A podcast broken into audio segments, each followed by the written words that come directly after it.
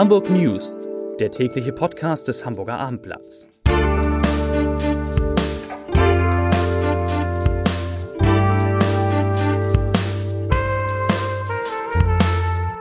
Herzlich willkommen. Mein Name ist Lars Heider und heute geht es in unserem Podcast natürlich um eine der vielleicht größten Filmpremieren, die Hamburg je erlebt hat, im Cinemax am Dammtor. Und es geht natürlich um die Frage, die wir eigentlich noch gar nicht beantworten dürfen, aber wir versuchen es trotzdem, wie gut denn nun der Film über das Leben von Udo Lindenberg geworden ist. Heute Abend große Filmpremiere. Außerdem sprechen wir über die Proteste gegen einen AfD-Parteitag in einer Schule, über den E-Scooter-Frust der Hamburger und was die Hamburger wirklich über E-Scooter denken. Da haben wir nämlich mal nachgefragt. Und es geht um den Kampf um die Handelskammer. Zunächst aber, wie man es aus dem vergangenen Jahr gewohnt war und auch jetzt wieder gewohnt sein wird, drei Nachrichten in aller Kürze.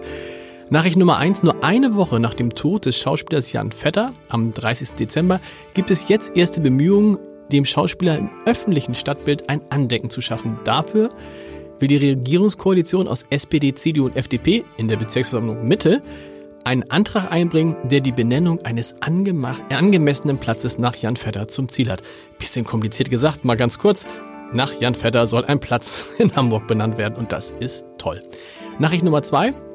Wir haben schon mal darüber berichtet, dass eine Pizzeria in Hamburg nur noch, äh, also kein Bargeld mehr annimmt, dass man dann noch mit Karte bezahlen kann. Das geht jetzt weiter. Die Hotelgruppe Price Hotel, die in Hamburg zwei Häuser auf St. Pauli und in Hammerbrook betreibt, da kann man seit Jahreswechsel auch nicht mehr mit Bargeld bezahlen, sondern nur mit Kredit oder Girokarte oder eben mit dem Smartphone. Ein Grund, in dieser Hotelkette, dieser Design-Hotelkette hatten die Gäste sowieso nur sehr, sehr selten mit Bargeld bezahlt. Der Anteil des Bargeldes machte nur 10% am Gesamtumsatz aus. aus. Und Nachricht Nummer, und Nachricht Nummer, ich kann es nicht mehr lesen. Und Nachricht Nummer drei ist so ein bisschen eigener Sache. In der ersten Folge meines kleinen Podcasts Entscheidertreffen Heide habe ich mich mit Katja Kraus getroffen. Katja Kraus, die kennt er noch als ehemaligen HSV-Vorstand, die war auch mal Nationaltorhüterin, ist jetzt geschäftsführende Gesellschafterin von Jung vom Mat Sports. Aber was keiner wusste und was sie in diesem Podcast zum ersten Mal erzählt, Katja Kraus ist auch sowas wie die persönliche Beraterin von Katharina Fegebank, der Spitzenkandidatin der Grünen für die Bürgerschaftswahl. Und sie erzählt im Podcast, was die Katharina Fegebank so rät, wie man überhaupt Politiker berät, was Politiker von Fußballern und Trainern lernen, lernen kann. Und sie sagt auch einen Satz, den ich wunderbar finde. Sie sagt nämlich, dass die Führung eines Profivereins relativ einfach ist und dass nur Männer so tun würden, als sei das eine Geheimwirtschaft. Also unbedingt mal reinhören und die Kollegen lachen unter www.abendblatt.de slash Entscheider. So ab 18 Uhr ist der Podcast mit Katja Kraus, der sich für mich übrigens zu so einer Art Psychotherapiestunde auch entwickelt hat, äh, äh, online. Also unbedingt mal reinhören. Vier liebe Kollegen sind heute da. Ich fange an mit Peter Ulrich Meyer, dem Chef unserer landespolitischen Redaktion. Gestern haben wir über die Hamburg-Umfrage gesprochen. Wir haben natürlich die Umfrage, die wir gemacht haben, die das Meinungsforschungsinstitut Forsa für uns gemacht hat, für ein paar Fragen mehr genutzt. Aus, unter anderem haben wir uns mal, und, und dann hat uns mal interessiert, wie eigentlich stehen die Hamburger genau zu den E-Scootern? Ja, das Ergebnis ist doch sehr eindeutig. Man kann sagen, dass fast zwei Drittel der befragten Hamburger für ein Verbot der E-Scooter sind. Präzise ausgesprochen 62 Prozent. Gegen ein Verbot sind 25, 13 Prozent äh, sind unentschlossen oder haben nichts dazu gesagt, keine Meinung geäußert. Das ist auch relativ gleichgewichtig zwischen Männern und Frauen. Und man kann lediglich feststellen, dass die jüngeren Menschen etwas weniger verbotsgeneigt sind als die älteren. Aber das finde ich interessant. Etwas weniger nur? Ja, etwas weniger ist auch noch eine Mehrheit. 53 Prozent der 18- bis 29-Jährigen sind für ein Verbot ähm, und 69 Prozent der über 60-Jährigen. Also da steigt es dann an. Das, das, das finde ich überraschend, weil ich hätte jetzt gesagt, die jüngeren Leute sagen, Mensch, ist doch prima und dann gibt es irgendwie so ein mhm. paar Versprenkelte. Mhm. Es, gibt, es gibt überhaupt keine Mehrheit gegen ein Verbot, ob man nun nach Parteizugehörigkeiten, also aus dem Lager von Anhängern der unterschiedlichen Parteien fragt oder eben altersmäßig. Auch die, nee, auch die Grünen, die Grünen sind insbesondere dagegen, weil das so klimaschutzmäßig. Ja, aber der höchste Wert, was das Verbot angeht, liegt bei SPD-Anhängern. Und dann frage ich mich, spielt das eigentlich, du beobachtest das ja genau, spielt das im Wahlkampf denn nicht eine Rolle? Man könnte doch einfach sagen, wenn wir gewählt werden, verbieten wir E-Scooter. Ja, das könnte man sagen. Nun hat der Senator ja gerade mit angefangen. Insofern ist die Neigung, sofort wieder aufzuhören, nicht ganz so ausgeprägt. Ich glaube tatsächlich, ähm, wenn ich meine eigene Meinung und Beobachtung dazu tun kann, ähm, sind viele Menschen genervt von diesen E-Scootern. Aber wenn wir uns über die Verkehrspolitik der Stadt unterhalten, spielt das natürlich nur eine geringe Rolle. Das stimmt. Also aber trotzdem, bevor man die, ich habe gesagt, bevor man die Stadt, die Innenstadt für Autos zumacht, könnte man sie erstmal für E-Scooter sperren. Hast du noch irgendwas Interessantes mitgebracht oder ist das sozusagen unser Aspekt aus der Umfrage für heute? Das ist es für heute. Ah, ich würde sagen, morgen mehr. Morgen mehr. Wir gucken gleich morgen mal, was eigentlich die großen Themen sind, für die sich die Hamburger drin. Lieber Peter, vielen Dank. Martin Kopp ist da aus der Wirtschaftsredaktion. Angesichts der Bürgerschaftswahl am 23. Februar, man muss das oft wiederholen, weil ich gelernt habe, viele Leute wissen gar nicht, dass in Hamburg gewählt wird. 23. Februar. Es gibt noch eine andere Wahl. Das ist die Wahl zum Plenum der Handelskammer. Die ist über so ein paar Tage. Ne? Es geht am 20. Na, die geht, äh, die geht einen Monat. Ein, oh, okay. Ziemlich genau. Wann geht's los? Die geht am 18. Januar. Startet okay. die, nein, Entschuldigung, am 20. 20. Januar 20. startet Januar? sie und geht bis 18. Februar. Genau. Und da hat sich heute jemand vorgestellt, der gern wieder der Präses werden möchte eigentlich, der Interimspräses? Genau, der, der, der amtierende Präses. Die haben ja gar keinen richtigen Präses im Moment nach diesen ganzen Querelen, die sie da hatten. Aber der, der Vizepräses, der nach außen vortritt, das ist äh, äh, André Möcke. Äh, André Möcke. Äh, der hat sich heute mit seiner äh, Truppe vorgestellt, quasi so kurz vor Eröffnung der Wahl, es sind ja nur noch wirklich wenige Tage, äh, kommt jetzt diese Gruppe, sie nennt sich Zukunftskammer. Hamburg. Mhm. Äh, das ist nach starke Wirtschaft Hamburg und äh, den, äh, den alten ehemaligen Kammerrebellen der Gruppe Die Kammer sind wir, ist das also quasi die dritte Gruppierung, die sich von Unternehmern, Hamburger Unternehmern, die sich zur Wahl stellen. Da gibt es ja die erste Gruppe starke Wirtschaft, da sind sehr, sehr bekannte Unternehmer dabei, wie an der Spitze Norbert Aus, der Gründer und heutige Inhaber noch der Schmitz-Tivoli-Gruppe. Viele andere, die Kammerrebellen sind die, die vor drei Jahren dazu geführt haben, ähm, dass die Handels... Du, du guckst so kritisch? Ja, alles, alles, nein, alles, das völlig Die Kammerrebellen sind also die Kammerrebellen, die vor drei Jahren dazu geführt haben, dass diese Kammer praktisch explodiert ist. Ja.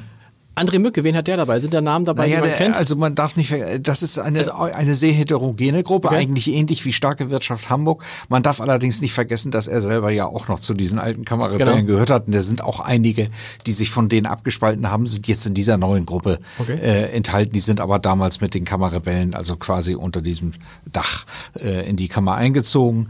Ähm, es sind aber, also die, sie werben aber auch mit sehr bekannten Namen wie Rainer Brückestraat, dem Vorstandssprecher Sprecher der Hamburger Volksbank. Wow, der ist dabei, okay. Wie mit dem Airbus-Chef äh, äh, von Hamburg, äh, Georg Mecke, mhm. oder dem äh, Airbus-Manager, äh, äh, dem Aurubis-Manager Ulf Gerkens.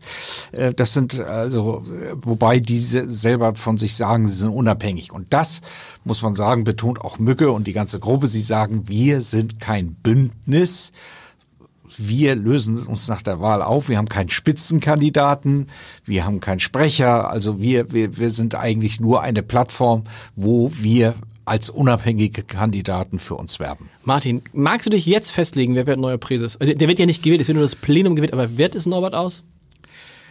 Ähm, also sagen wir mal so, der hat meiner Ansicht nach, der, der hat, das muss man dazu sagen, der muss jetzt erstmal sehen, dass er überhaupt ins Plenum kommt. Stimmt. Denn wir haben ja eine völlig neue Wahlordnung dieses Mal. Das abgesehen davon, dass man jetzt die Wahlperiode vier Jahre dauert, vorher waren es ja bisher immer nur drei, hat man, um die Fehler der Vergangenheit zu vermeiden, dass so ganz viele kleine Unternehmen mhm. drin waren, aber überhaupt gar kein großes Unternehmen in der, in der Kammer repräsentiert wurde, hat man jetzt also Größenklassen eingeführt. Und ähm, gerade so im Bereich der Kleinunternehmen, wo auch Aust antritt, wo Mücke und so weiter antreten, gibt, stehen sehr viele Kandidaten zur Wahl. Da muss man mal sehen. Die ja. müssen sie erstmal gewählt werden. Bei den Großunternehmen ist es relativ einfach. einfach genau. Da äh, sind eigentlich die, diejenigen, die sich haben aufstellen lassen, schon, schon gewählt. weitgehend gewählt. Lieber Martin, vielen Dank. Achim Leon hier ist da aus der Online. Bist du das erste Mal hier im Podcast? Ich bin tatsächlich zum allerersten Mal das da. Und kann ein bisschen aufgeregt natürlich. aus der Online-Redaktion. Habe ich das vorhin eigentlich richtig gesagt? Es gibt Proteste gegen einen AfD-Parteitag? Ja, das ist völlig richtig gesagt. Wow. Das an sich ist ja nicht überraschend. Nee. Ähm, Überraschend an, daran ist tatsächlich, dass der Protest nicht nur von Antifa-Gruppen kommt, wie zum Beispiel der Antifa 309. Das ist eine Gruppierung aus dem Hamburger Nordosten, die zu einer Kundgebung aufgerufen hat. Auch das Hamburger Bündnis gegen Rechts hat eine Kundgebung ins Leben gerufen. Alles nicht überraschend. Soweit so normal. Äh, nein, was überraschend ist, ist, dass tatsächlich das Kollegium selbst äh, dieser Schule, das ist die berufliche Schule für Medien und Kommunikation, in dessen Aula diese, dieser Parteitag stattfinden mhm. soll, dass der eine Art Gegenveranstaltung macht, dass der ja, so eine bunte Werkschau angekündigt hat für genau die Zeit, in der dieser Parteitag stattfinden soll, mit einer Theaterperformance, mit Live-Musik und anderen Sachen. Wie ist denn die AfD überhaupt in diese Schule gekommen? Die AfD hat sich tatsächlich ganz normal direkt an diese Schule gewandt mhm. und die Schule ist auch aufgrund einer Dienstvorschrift verpflichtet, Parteien äh, ihre Aula zu überlassen für Veranstaltungen. Das hat sie in der Vergangenheit auch schon gemacht. Die Grünen haben dort seit 2016, ich glaube, schon drei Parteitage abgehalten. Okay. Dann wäre es jetzt seltsam gewesen, wenn man jetzt der AfD gesagt hätte, ihr dürft diesen äh, Saal nicht nutzen. Genau, das ist auch das Argument ähm, des Schulleiters, der sagt, ich habe da überhaupt gar keine Handhabe dagegen, ähm, sondern Genau, ich muss der Schule das überlassen. Das ist ein anderer Fall als zum Beispiel beim Bürgerhaus Wilhelmsburg. Genau. Auch dort wollte ja die AfD schon Veranstaltungen machen, hat sogar schon mal einen Parteitag äh, durchführen dürfen im Jahr 2015, aber im vergangenen Jahr ähm, hat der Betreiber gesagt, nein, hier darf keine Veranstaltung mehr stattfinden. Beim Bürgerhaus Wandsbek, in dem ja dann, ähm, Bürgersaal Wandsbek heißt das, glaube ich, korrekt, in dem dann zwei weitere Parteitage der AfD im vergangenen Herbst stattgefunden haben. Dort wollte ja das Bezirksamt dann verhindern, ähm, dass dort der Parteitag stattfindet, musste dann aber aufgrund einer gerichtlichen Entscheidung nachgeben. Es ist vielleicht auch irgendwie ein bisschen komisch, wenn man dämonisiert die AfD damit und ich meine, sie ist eine Partei, die in der Bürgerschaft ist, warum soll die nicht Parteitage abhalten dürfen, oder?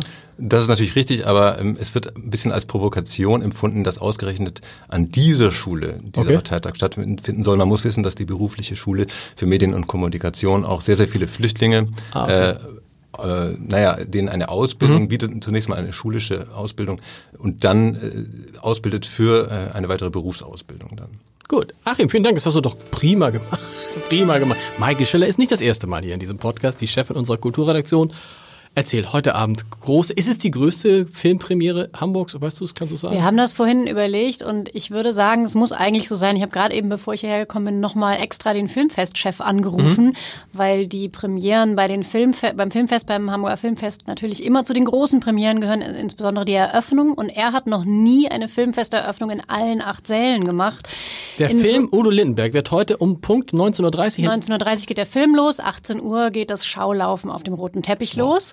Ähm, Sie sagen nochmal Cinemax Dammtor, richtig? Am Cinemax Dammtor und dort wird er in allen Sälen gezeigt. Also es dürfte eigentlich die größte Hamburger Kinofilmpremiere sein. Da reden wir über ein paar tausend Leute, die da reinpassen. Ja, da passen ne? schon ein paar Leute rein. Genau. Das ist wohl wahr. Ist auch ausverkauft. Und, Kein äh, Platz mehr. Also wenn du noch nicht drin bist, doch, bist hab, du, kommst du nicht mehr rein. Hab, die Frage ist natürlich jetzt, wenn man in einem Saal sitzt, in dem dann nicht Udo Lindenberg ist, ist, ist ja doof, lang, ne? das ist doof. Ja, das ist doof. Dann du ich schon wieder. im ersten Saal sein. Ich möchte schon im, wo, Wer kommt denn da heute Abend alles? Also außer Udo Lindenberg, der wird, da kann man sicher sein, der wird so gegen 19.20 Uhr kommen. Ja, so kurz nach dem Ausstehen würde ich sagen. Ne? Der ja, hat der ja immer etwas andere Zeitabläufe, als wir das so haben.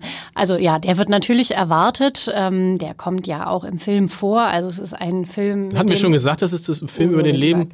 Ich, wie heißt das eigentlich? Ich mach mein, mach mein, ich mach mein Ding. Lindenberg, Ausrufezeichen, mach dein Ding. Okay. So heißt der Film.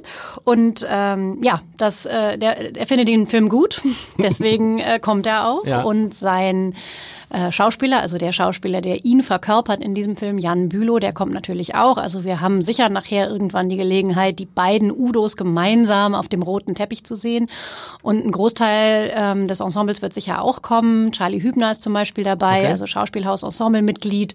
Ähm, Julia Jentsch kennst du vielleicht auch, die Natürlich. ist auch dabei, die spielt die Mutter Ruby, Hermine. Ruby Ophé. Ruby Ophé ist dabei, genau. Fies, die kennt man vor allem, weil sie Freundin von Matthias Schweighöfer ist. Der, soweit ich das gesehen habe, bislang nicht auf der Gästeliste okay. steht, was ja nicht heißt, dass er nicht vielleicht doch mitkommt, aber ähm, das wissen wir zumindest noch nicht. Ja, es wird, werden viele Leute auf dem roten Teppich sein. Natürlich auch der Filmfestchef, natürlich der Zeise-Chef, diverse Schauspieler, die Harloff-Brüder habe ich gesehen, sind auf der Liste. Cool. Äh, Gustav Peter Wöhler kommt. Also es wird sicher voll auf dem Und roten du Teppich. Hast den Film ja schon gesehen. Ich darf natürlich noch gar nichts sagen, weil der Film das ja heute Abend erst läuft. Aber du kannst doch so sagen, ist die, sag mal so. Also ich sag mal so. Sollte man ihn sich Sollte man ihn sich angucken. Ansehen, ja. Wenn man sich für Udo Lindenberg interessiert, auf jeden Fall. Dann sollte man den auf jeden Fall angucken. Man, man lernt tatsächlich auch ein bisschen was, was man so vielleicht, wenn man sich nicht ganz doll mit Udo beschäftigt hat, noch gar nicht wusste. Also viele werden ja wissen, dass er die Titelmelodie eingetrommelt hat zum Tatort. Das hast du genau. auch schon mal irgendwo gelesen, zum Beispiel bei uns. Ja.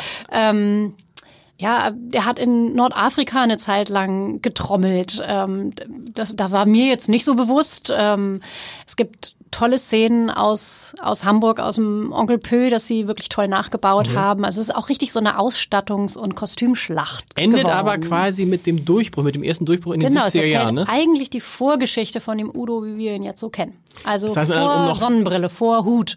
All das ach so, keine Sonnenbrille, ähm, ist keine eigentlich ist der Udo im Werden, der hier erzählt wird. Um dann noch die Folge 2 und 3 zu machen. Wie macht sich der, wie macht sich ja. der Hauptdarsteller? Singt er selber? Der singt selber, ja. Also Udo singt auch. Das darf man das verraten? Na, Doch, es stand schon im Abendblatt ja. übrigens. Ihr habt das schon geschrieben. Wir haben das schon geschrieben, ne? Ja, also er taucht so. auch am Ende auf. Er taucht auch in diesem Film auf. Das ich habe nie daran gezweifelt. Das ist ein so. neuer Udo-Song. Naja, den Song, das ist ja der Song, der auch schon ja, aber der, den ne, gab es vorher nicht. Oh, so. Ja, okay. ja, aber Jan Bülow singt selber. Die anderen okay. Udo-Songs singt Jan Bülow und er macht es wirklich ziemlich gut, muss man sagen. Wir sind gespannt. Gibt es Jan Bülow spielt ja sonst übrigens, das darf ich noch verraten, ja. eigentlich am Wiener Burgtheater. Der gehört zum Ensemble vom Wiener Burgtheater. Und wenn heute nicht Udo-Premiere gewesen wäre, hättest du den nächste Woche trotzdem in Hamburg sehen können, nämlich auf der Bühne im Thalia-Theater. Ja. Da gibt es ein Gastspiel zur Eröffnung der Lessing-Tage. Also der Mann ist so ein bisschen der Mann der, Mann der Stunde gerade. Mhm. Ich, hab, ich, hab, ich freue mich drauf. Halb acht geht's los. Ja. Und auf abendblatt.de gibt es einen Livestream vom Roten Teppich. Ist das so? Genau, wir sind am Roten Teppich. Wir sind auf der Premiere. Wir sind hinterher auf der Premierenfeier. Also bei uns gibt es das rundum sorglos Paket. Sehr gut. Also viel Spaß heute Abend und wie immer den Leserbrief des Tages.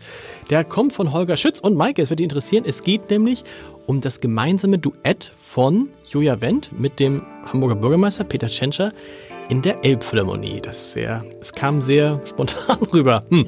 Also, Holger Schütz schreibt, das Schöne an Wahlkämpfen ist ja, dass einzelne Darbietungen häufig hohen Unterhaltungswert haben, aber doch die Richtung erkennen lassen, ähnlich wie bei der Satire. Kulturell kann es in Hamburg also nur aufwärts gehen. Wenn jetzt noch Frau Fegebank ihre Zwillinge um die Alster schieben würde, bräuchten wir uns um Schulen, Kitas und Familien keine Sorgen zu machen. Naja, bis morgen. Tschüss.